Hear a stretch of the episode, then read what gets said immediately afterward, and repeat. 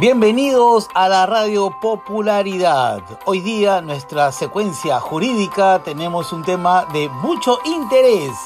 Quiero presentarles a Camila Herrera, estudiante del onceavo ciclo de Derecho de la Universidad Privada Antenor Orrego, con un tema importantísimo en esta tu Radio Popularidad. Bienvenida Camila. Buenos días con todos. Nuevamente muchas gracias por la invitación.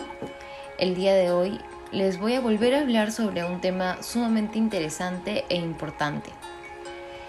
Ya les hablé sobre qué es la justicia juvenil restaurativa, más o menos el enfoque que este es, pero nunca está de más recordar que es una forma de entender y afrontar los conflictos, la violencia y los delitos que involucran a un adolescente, pero también a la víctima y sobre todo a la comunidad, a la sociedad.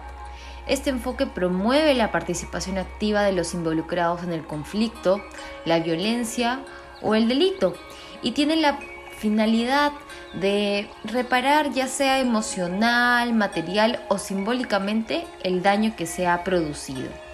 En ese sentido, hoy de forma muy breve les voy a contar sobre algunos efectos positivos que conlleva la aplicación de la justicia juvenil restaurativa. Entre ellos, reduce la reincidencia, es decir, permite que los adolescentes no vuelvan a cometer eh, infracciones, no se vuelvan a estar involucrados en conflicto con la ley penal. Asimismo, restituye al infractor y a la víctima, pues relaciona eh, y soluciona más que todo las relaciones interpersonales rotas por el conflicto.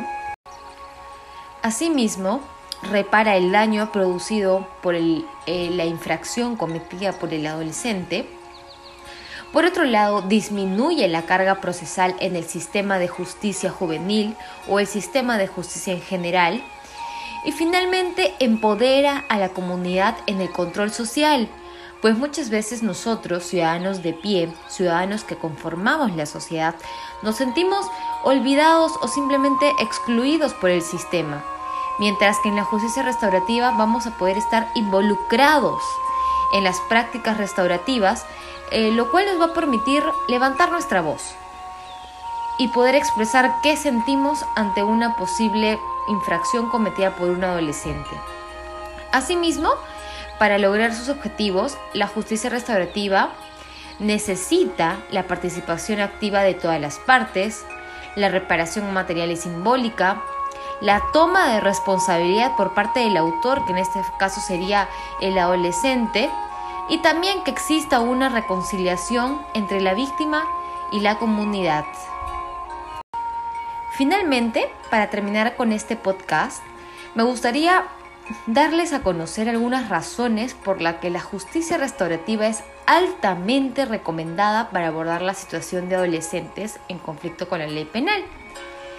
Así, en primer motivo tenemos porque el adolescente, al ser encausado judicialmente o verse privado de un derecho tan importante como su libertad, eh, la cual esta infracción no reviste de gravedad, puede resultar, resultar innecesariamente estigmatizador para el adolescente. Por otro lado, también puede ser una solución que resulte muy abstracta, ya que es más fácil para un adolescente entender las consecuencias de sus actos cuando puede apreciar la aflicción que se ha producido en la víctima. Asimismo, la reparación tiene efectos educativos e resocializadores, lo cual va a permitir que el adolescente crezca como persona. Finalmente, es necesaria y se recomienda la justicia restaurativa porque trabajar sobre la base de la responsabilidad del adolescente es clave para su educación como ciudadano, pues se le considera como sujeto de derechos al igual que todos, quien es capaz de responder por sus actos. Espero que con este corto podcast hayan podido conocer más sobre este innovador e importante enfoque. Hasta un próximo intervención.